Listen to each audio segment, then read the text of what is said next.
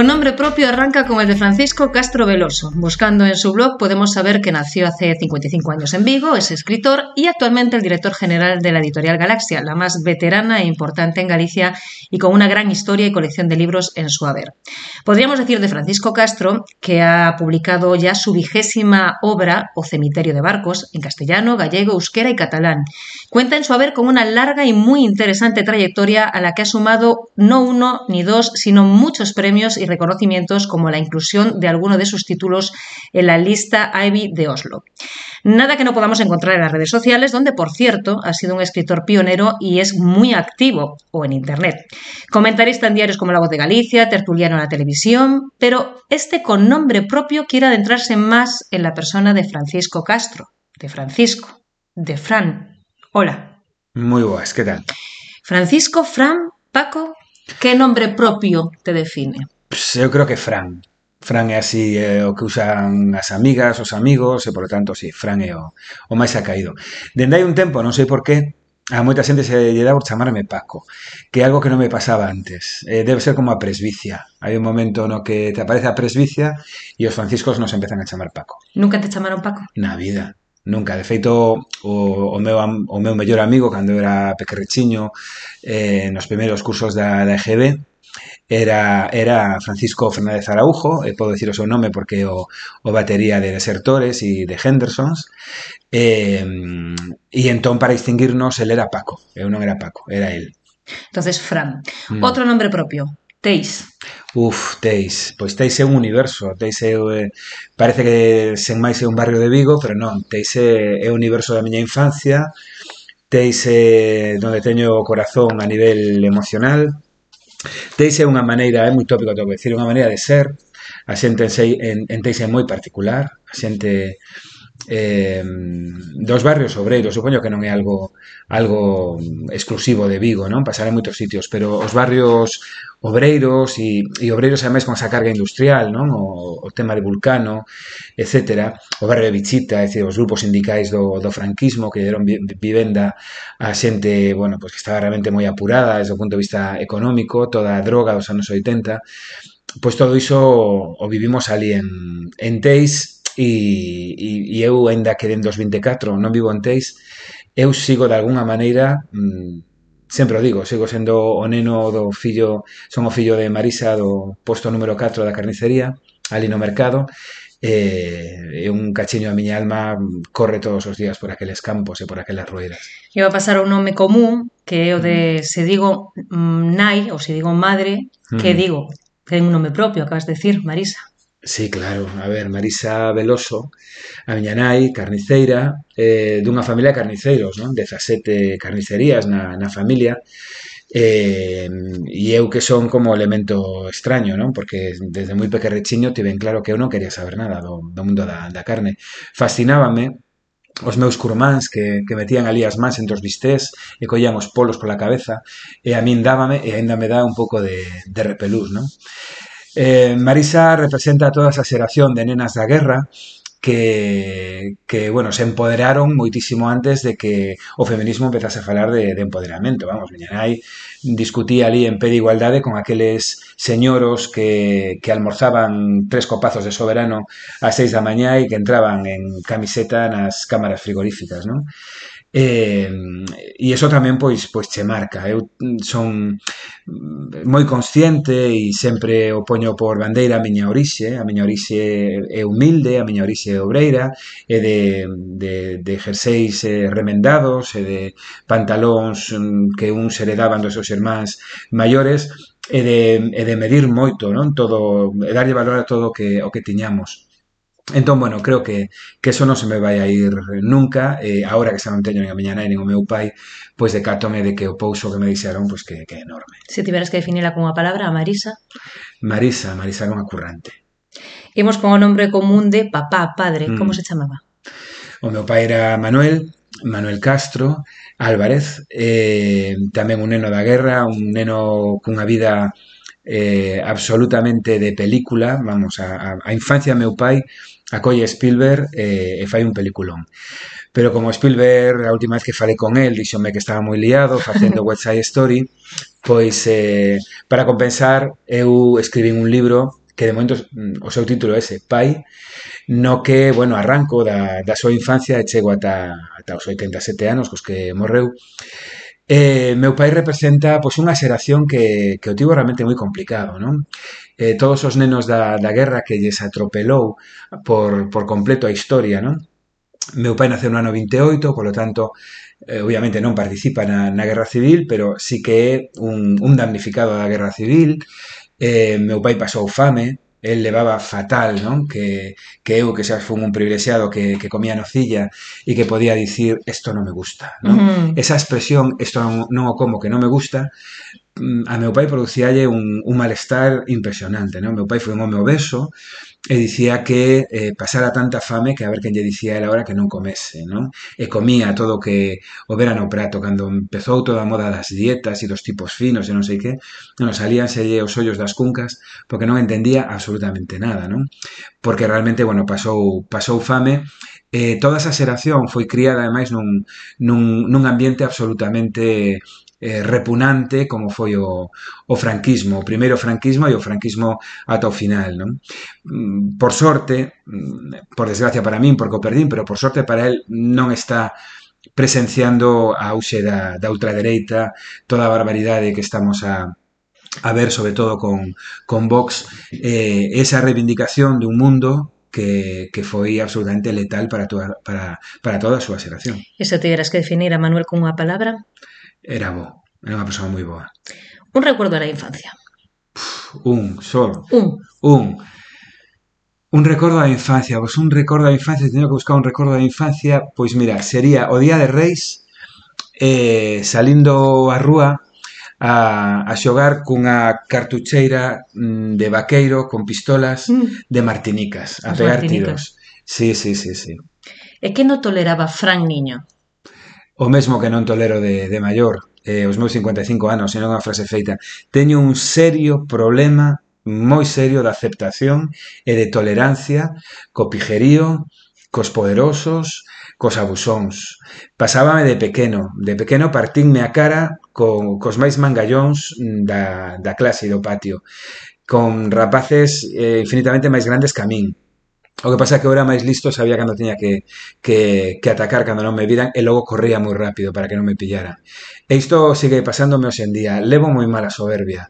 E pasábame de pequeno. Xoguei moitísimos anos a balonmán e, e, e realmente nos, nos partidos era un, mal atacante, pero era un excelente defensa E, e, e cando eu detectaba chulería no, nalgún xogador do equipo rival ese tiña un problema comigo non era conformista, Fran. Non, nin o son agora. Eh, non o son nin o quero ser. Teño un medo espantoso a aburrirme. Por eso cada libro é, é distinto aínda que, bueno, hai temáticas que se repiten non? Despois de 20 libros, imagínate.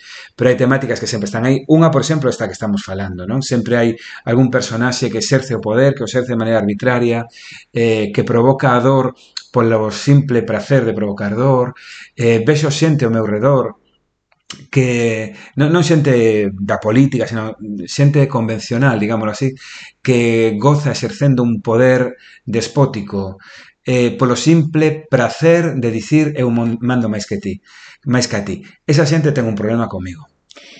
É que adoraba Fran Niño o mesmo que adoro agora é que eu non cambiei nada, o sea, simplemente me, me fixen moitísimo máis guapo co, co paso da idade eh, pero exactamente o mesmo, eu de pequeno era un fanático da, da música e eh, sego a ser un fanático da música eh, adoraba eso, adoraba ir á praia agora vivo na praia eu viviría na, na praia todo verán, teño vocación de, de señor mm, playero.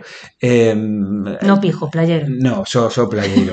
Hai moi poucas cousas en realidade que dos meus gustos, das miñas filias e das miñas fobias, e non pensara nesto hasta que ti mo preguntaches, pero en esencia Gústame o mesmo e, e repéleme o mesmo de cando era neno. Fíxate, pois acabas de contestar a segunda a seguinte pregunta que era que quedaba de Fran Niño en Francisco Castro de agora, todo, pois, a todo polo que estás a dicir. Todo, sí, sí, dixo Rilke, mm, non sei onde o dixo, pero dixo que a patria dun home eh, supónse que dunha muller tamén, pero daquela se dicía así, é a súa infancia. E realmente así, vamos, non hai que ser Freud para saber que nos, que nos marca absolutamente o que nos pasa de pequenos, non? Donde nos criamos. Por iso me, repugnan tamén os desertores do Arado, os novos ricos, os que de súpeto cambian de estatus social, eh, empezan a ver os seus antigos compañeiros de clase social por enriba do, do ombreiro, hai moito diso, non? Desertores do arado, dices. Desertores do arado, sí, eh, hai, hai moitísimo desertor, non? De, de ese tipo de cousas. E isto é eh, algo que eu aprendín, aprendín de meus pais e aprendín do, do barrio de Teix, non? Da igual o que teñas, o importante é o que ti es. Parece fácil de dicir, nos decimos, ah, non hai que medir a xente polo que ten, senón polo que, polo que bueno, vivimos nunha sociedade que te xulga polo que tes, que, que te xulga polas apariencias, por si tes un cochazo, por si tes unha gran casa con unhas vistas maravillosas, por si tes o que sexa, non? O número de ceros na conta corrente. Bueno, pois sí, esa é a sociedade, pero eu creo que un non debe perder de vista que, que a fin de contas todos nacemos espidos, todos morremos sós, eh, e o importante é que a que investe no espello pois que, que, que che guste, non? Iso ten que ver con, con quen ti es, non co que tes. Algo inconfesable pois como inconfesable non se pode ah, confesar. Claro, no, no, no. Eu si teño claro, por exemplo, e, é a primeira vez que, que o digo, e vou non cumprir, eu non escribirei nunca as miñas memorias. Non o farei, porque se o fago vou mancar a xente seguro. Por que escritor, Francisco? Eu son escritor por dous motivos. O primeiro, superpoderoso, e é porque eh, penso que teño algo que, que contar. Creo que teño algo que dicir, e non calo nin debaixo da auga, e, eh, e polo tanto o meu vehículo de expresión para esa mensaxe é a escrita. E o segundo, mm, non menos importante, malecilo en segundo lugar, porque non son músico. Preferiría ser músico que ser escritor. Eso que era, se si non fora escritor, eu sei que ibas a decir que querías ser músico, mm. e se non foras músico. Se non fora... Se tiveras, eh, imagínate, a outra opción cal sería? Non pode ser músico? Non pode ser músico nin escritor. escritor. Uh -huh eh, pois imagino que sería o que fun durante moitísimo tempo eh, profesor eh, gustábame moito e gustame o, o ensino. Eh, tiven a sorte de, de ser o profesor de filosofía e, polo tanto, de, de pasarme, como lles decía, o meu alumnado de aforrarme psiquiatra, porque eu basicamente me dedicaba a falar. Creo que máis que darlles clase me dediquei a contarlles historias, a contarlles contos, e sobre todo gocei moitísimo de estar con adolescentes que están abríndose ao mundo e de súpeto pois explicarlles como funciona o mundo, non? Todo tema das da manipulación. Eu creo que hoxe estaríamos todo o día analizando fake news. Bueno, eu creo, eu digo de verdade, que o profe que eu fun hoxe estaría na Audiencia Nacional. Estaría acusado de de non de, de adoctrinamento, ¿no? De adoctrinamento probablemente izquierdoso. A eso ia, falaches da filosofía, estamos a falar de nombres propios, de nomes, eh, filosofía. Mm. Que pasa? Por que hai tanto temor á filosofía? Bueno, é moi fácil, ¿no? De, de saber. Eh, Puxen aí atrás un chío donde lembraba que a Sócrates se lle condena a morte porque está aprendéndolle a xuventude a pensar por sí mesma, non? Dicían que eh, teñan que obedecer aos dioses e creer nos deuses, pero claro, Sócrates conseguía que pensasen por sí propios. Bueno, a filosofía busca iso, a filosofía o que che dá unhas ferramentas críticas a partir do, do, do explicado por, por outros filósofos eh, e eh, algunhas filósofas xa no, na, na época moderna, e con todo iso o que te están dicindo é que o que din os medios de comunicación non é certo, que o que din as redes sociais non é certo, que o que di a educación non é certo, que o que di a religión, sobre todo a religión, que é un dos grandes elementos eh, que máis favoreceron o escurantismo, a violencia e a negritude da humanidade que a religión non é certo eh, e polo tanto eso é profundamente incómodo para, para calquera goberno e digo isto porque tanto gobernos do PP como gobernos do PSOE cada vez que chegan ao poder fan unha reforma educativa e a filosofía desaparece Eses son os deuses, os deuses de agora, ¿no? Pois que hai que lutar, claro. que hai que lutar, non? Sí, claro, é dicir, eh, o que necesitamos é que a xente realmente pense que a selección española masculina de fútbol ten algo que ver coa súa vida ou Nadal. A min personalmente digo, eh, me van a salir moitos haters por isto, a min que gane Nadal non me importa máis que gane Djokovic, e que en realidad ningún dos dous ten nada que ver conmigo. Ningún dos dous ten nada que ver comigo. Que a selección masculina de fútbol gaño mundial non vai facer que desaparezan as drogas de rúa, non vai facer que desaparezan os contratos precarios, pero sí que sirve eh, bueno, como opio, non? Marx diría religión e opio do povo, eh, hoxe diría o fútbol, o tenis, eh, a televisión, as plataformas de distribución de contidos, internet, as redes sociais, é eh, o opio do povo. Eso fai que nos distraiamos das cousas realmente importantes. A min, personalmente, tanto me ten que gañe Nadal ou non, é que me da igual. Agora ben, Rafa, se me estás escoitando, se si decides compartir parte mm, do teu éxito económico comigo, eu vou ser o teu primeiro xerei. Vamos con un nombre propio fácil para Francisco Castro, de Beatles. Buf, pois mira, eh, escoitaba unha entrevista con Pancho Barona hai un tempo eh, que o, todo o mundo sabe, pero se non o recordamos aquí, o guitarrista de Sabina de toda a vida, e eh, con quen compón Sabina, eh, dicía que escoitaba os Beatles eh, todos os días da semana e que fundamentalmente transmitía felicidade. Veño a rematar un libro sobre os Beatles que sairá en 2022, en algún momento de 2022, e no último capítulo pregúntome a min mesmo por que levo dende os cinco anos, seis anos, escoitándoos prácticamente a diario. E a conclusión é porque me transmiten eh, cantidades enormes de felicidade. Acabas de contestarme, entón, un primer recordo asociado coa banda de Liverpool. Pois mira, esa é fácil. Meu irmán, que é dez anos máis grande que a min, tiña un, un daquela chamábase giradiscos, un tocadiscos dual que eh, tío abrías e, e o altavoz viña sendo a tapa, E entón, ali estaba, eh, no noso cuarto que compartíamos o, o LP A Hard Day's Night, eh, e recordome de super pequeno escoitando en bucle eh, ese disco unha e outra vez o teu irmán, podemos decir que te introduzco nos... Sen querer el, sen querer, sí. el, non? Sen querer el, porque el non demostrou ninguna clase de paixón. Despois, non? No, o que pasa que, bueno, é dez anos máis grande, polo tanto, el era un adolescente cando, cando os Beatles están no seu momento de máximo esplendor. Cambiamos de tema. Hmm. Se si digo fascismo, Fran, di? Pois di extrañeza.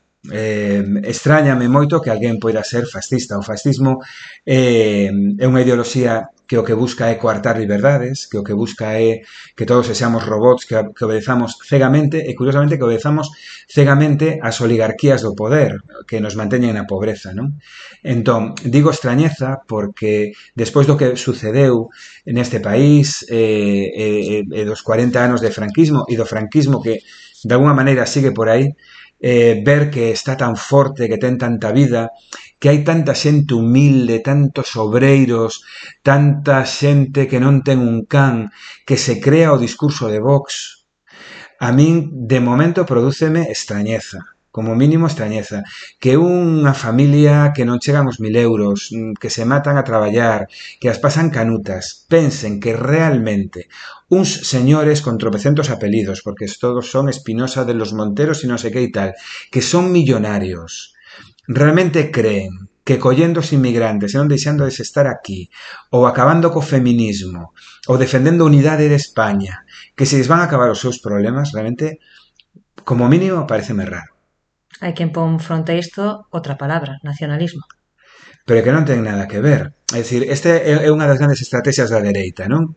Coller e equiparar todo. Me falas da ultradereita e a ultraesquerda de Podemos que, perdoa, porque non é o mesmo.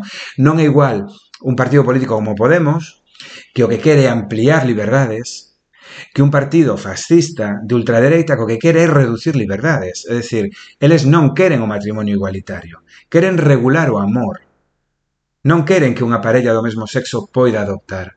Non queren que unha persoa que non é deste país viva aquí a no ser que se chame Messi, Benzema, non sei que, que aí incluso a nacionalidade se dá moi pronto, non? Aí os papéis burocráticos van moi rápidos.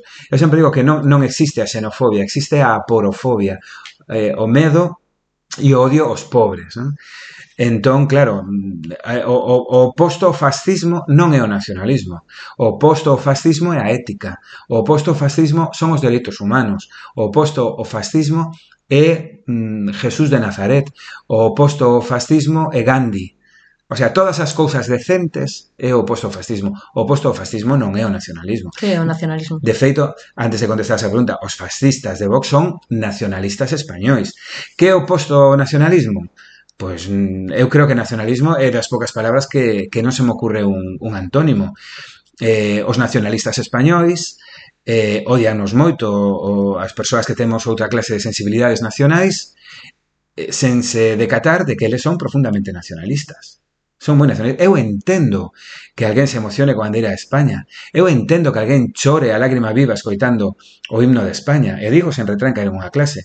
Por lo tanto, o que espero é que outra xente comprenda que outros nos emocionamos cando escoitamos que din os rumorosos e cando vemos outra bandeira. É un sentimento. Nombre propio, Galicia. Pois Galicia é eh, o lugar do mundo onde eu nacín. Non é mellor que outros lugares, nin é peor. Mm, a min non me parece ni sequera serio cando alguén colle eh, e di eu falo galego porque amo Galicia. Son a parvada, falas galego porque o lugar donde ti aciches é a lingua que se fala aquí. Galicia é a miña terra, unha terra preciosa que amo profundamente, pero non é mellor que Asturias eh, para vivir nin que o paraíso de la libertade Ayuso. Pablo e Nai. Pois son os meus fillos e o único valioso que fixen de momento. Se tivera unha típica, unha personaxe histórica coa que lle gustaría tomarse unha caña. Unha personaxe histórica coa que me gustaría tomarme... Non me vale os Beatles pois iba a decir John, John, John Lennon, Lennon xa. Pero entón posmo moito máis difícil, pois mira, eu que son profundamente ateo e anticlerical, hoxe me gustaría tomarme unha, unha caña eh, con Pablo de Tarso, co inventor do cristianismo, co que se inventou da resurrección e dixo aquelo de quen entra polo meu rego vai ao ceo e quen non as vai pasar canutas. Sí que lle diría. Que, que como se ocurriu semellante barbaridade. E con quen xa máis tomaría unha caña? Eu creo que me tomaría unha caña con, con calquera, tomaríame unha caña con, con Franco, con Hitler, eh, con Santiago Abascal. E que lles dirías? Pois eh, o mesmo, eh, diríalles eh, por que tanto odio, por que tan... É dicir, hai, por exemplo, no caso de Franco está moi estudado, non? A cantidade de complexos uh -huh. que tiña o Hitler, pero preguntarías de onde lles nace tanto odio, non? Que, que, por, que, si, que se ninguén os quere, que si de pequenos os trataron tan mal, non? Como para querer montar algo que objetivamente é un mal mundo. O sea, un, un, un, un mundo como a España franquista o Terceiro Reich, objetivamente falando, é que malo. É como ser conservador. A mí non me entra na cabeza unha persoa ser conservadora, porque os conservadores dicían que as mulleres non podían traballar, e as mulleres traballan. Os conservadores le van fatal que aparecesen determinadas músicas. Esas músicas agora pois son músicas xa totalmente clásicas. Eh, ao longo da historia, a actitude conservadora sempre é superada e unha vez que se asume todo aquilo que os conservadores non querían, resulta que o mundo é mellor. Nunca vi unha persoa conservadora nunca dicir que non algún privilexio conseguido polos que no seu momento eran os enemigos dos conservadores. E apostaron por progreso. Claro, eu non vexo a, ningún, a ninguna muller eh, de Vox antifeminista mm, protestar porque no seu día as feministas mm, case, eh, sin case, algunhas deixaron a vida para que as mulleres tivesen acceso á educación ao traballo. E que se elas non chegan a ser progresistas e non chegan a enfrontarse aos conservadores, non teríamos o mundo tal e como temos. O sea, ser, ser conservador só hai unha xustificación para ser conservador, que ten que ser unha, unha xustificación honesta, que quero conservar os meus privilexios. Entón, sí, mm, digo honestamente, isto é unha cuestión de egoísmo. Eu quero vivir moi ben, eu quero ter ser, sirventes, e como quero ter xente que me sirva, quero ter criadas, quero ter xente que me limpie o coche, entón creo nas clases sociais. Entón sí, pero senón non. Objetivamente falando, é mellor un mundo o mundo que diseña o progresismo co que non. Algo que nos di moito a dereita, sobre todo desde que existe Vox, é que non soportan que a esquerda eh, vivamos na superioridade moral. Pois sí, é que somos superiores moralmente. Isto quero dicirlo, eu digo con, con, con tras a lei. Se ti es fascista e eu non o son, dende o punto de vista ético-moral, está claro quen é superior. Se ti queres eh, eh, suprimir eh, o estudio da, de cantas máis linguas mellor, porque quere só impoñer un, e eu defendo o contrario, e que a min a ética, a pedagogía e todo me dá razón. Claro que somos moralmente superiores. Evidentemente, sí. Un medo de Francisco Castro. Eh, a facerme bello e perder a cabeza. Prefiro morrer perder a cabeza. Sí, eu tiven a desgraza de que a miña nai tivese un Alzheimer super prolongado no tempo, entón, antes diso, prefiro morrer. Eutanasia? Claro, eutanasia é unha palabra grega que significa boa morte. A dereita gustalle decir que a eutanasia é o exterminio programado das persoas maiores, e non, para nada, a eutanasia é legalizar a eutanasia e legislar a eutanasia é permitirme a min ser responsable da miña vida ata o momento final. Eh, que a min non se me manteña vivo artificialmente, que a min, se, se como acabo de expresar, eh, hai 10 segundos, nun determinado momento perdo a cabeza e eu xa non son eu, e só estou mm, vivindo sen saber que estou vivindo, alguén me axude a cumplir a miña vontade. Non escribiría nunca sobre Mm, eu, eu, eu creo que xa escribín sobre todo e, e eu creo que para os escritores non hai non hai temas vedados, non? Mm, creo que es, escribiría sobre calquera tema. Como define a literatura? Pois a literatura é eh, a arte de crear beleza a partir das palabras. E a saúde da literatura? A literatura sempre goza de moi boa saúde. Por eso os fascistas queman libros en canto poden.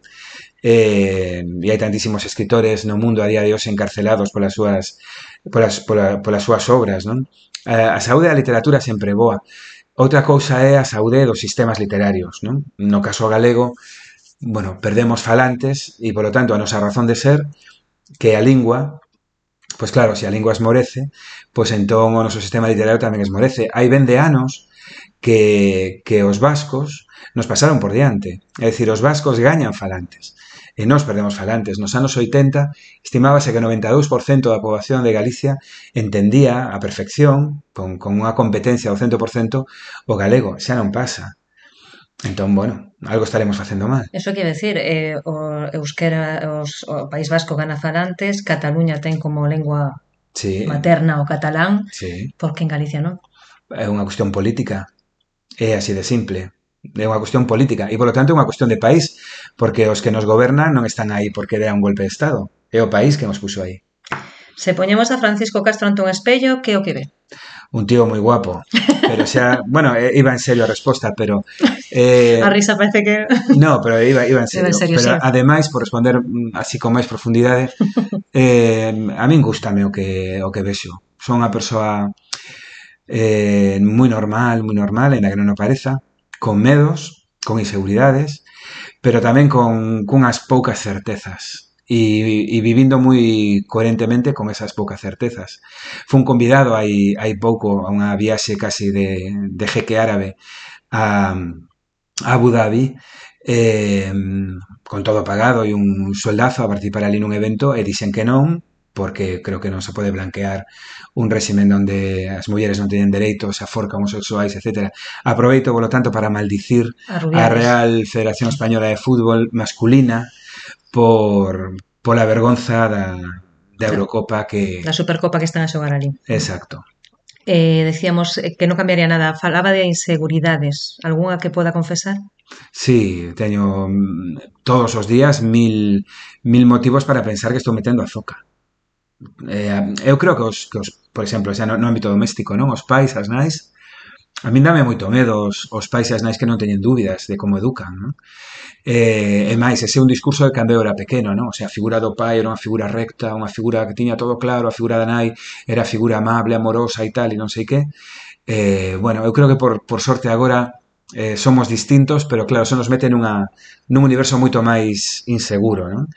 Eh, hai dúas, bueno, o maior xa é moi maior e ten vida propia, non? Pero teño un adolescente en casa e un intenta facelo o mellor posible e, polo tanto, hai aí inseguridades moitas veces. E eu creo que, que os homes temos que empezar a dicir que temos feblezas, que temos inseguridades, que temos medos, eh, e eu creo que eso é moi masculino, ademais. Está a falar da, da adolescente que ten na súa casa. Mm. Cree que a mocidade eh, peor que a de antes, como no, se di. para nada. Y se algún día digo eso, por favor, tirádeme o río. No, bueno, ese é un discurso de, de, persoa maior no peor sentido da palabra, ¿no? cando se mete a decir, es que en mi época así que... Creo que é unha, é unha, unha parvada. A xente nova o que ten é que ser irreverente, non nos ten que obedecer, ten que cuestionarnos, e ten que intentar buscar o seu propio camiño. Educar é unha palabra eh, tamén grega que significa levar da man.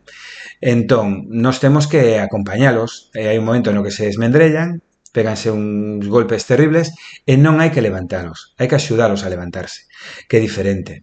Entón, como vai ser a xuventude peor? Non, hai outras cousas que agora son peor que antes, a clase política nosa é infinitamente peor, o sea, escoitar a, a Pablo Casado falar, bueno, se imagino que Castelar, eh, eh, todos aqueles eh, políticos eh, da República, eh, Azaña, eh, todos aqueles están os diarios de sesión ali onde se recollen as súas intervencións, pois deben estar mm, eh, non sei, golpeándose a cabeza contra a tumba para salir e, e pegarlle.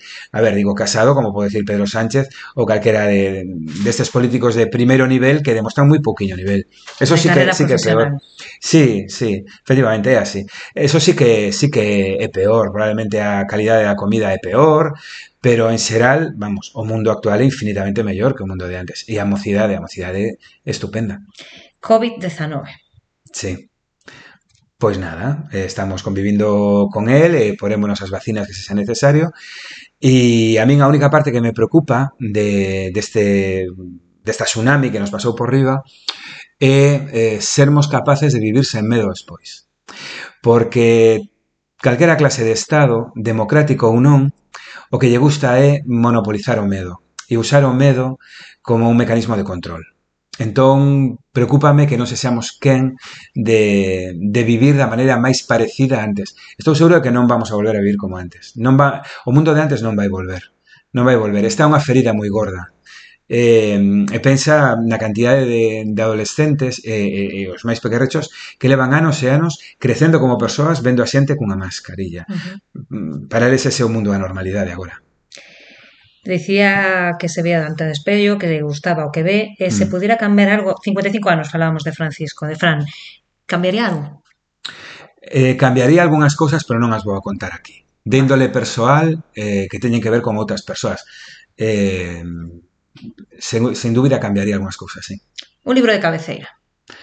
Pois teño varios, pero se si tivese que escoller só un... Eh, Meña dous. Pois, non, pois ahora vou dicir só un. Eu creo que me, me quedaría con calquera libro de Borges. E chegamos ao final. E antes de despedirlle, propongo que faga unha pregunta, que deixe gravada unha pregunta para o seguinte nombre propio que vai estar comigo. E non sei quen vai ser. Non. Jo, pois entón é moi, é moi difícil. Pero mm, preguntaríalle ata que punto cree que o que el ou ela fan mellora ou non o mundo para os que veñen detrás de nós. Nuestro nombre, nuestro connombre propio de hoy, Francisco Castro Veloso. Muchas gracias. Un placer.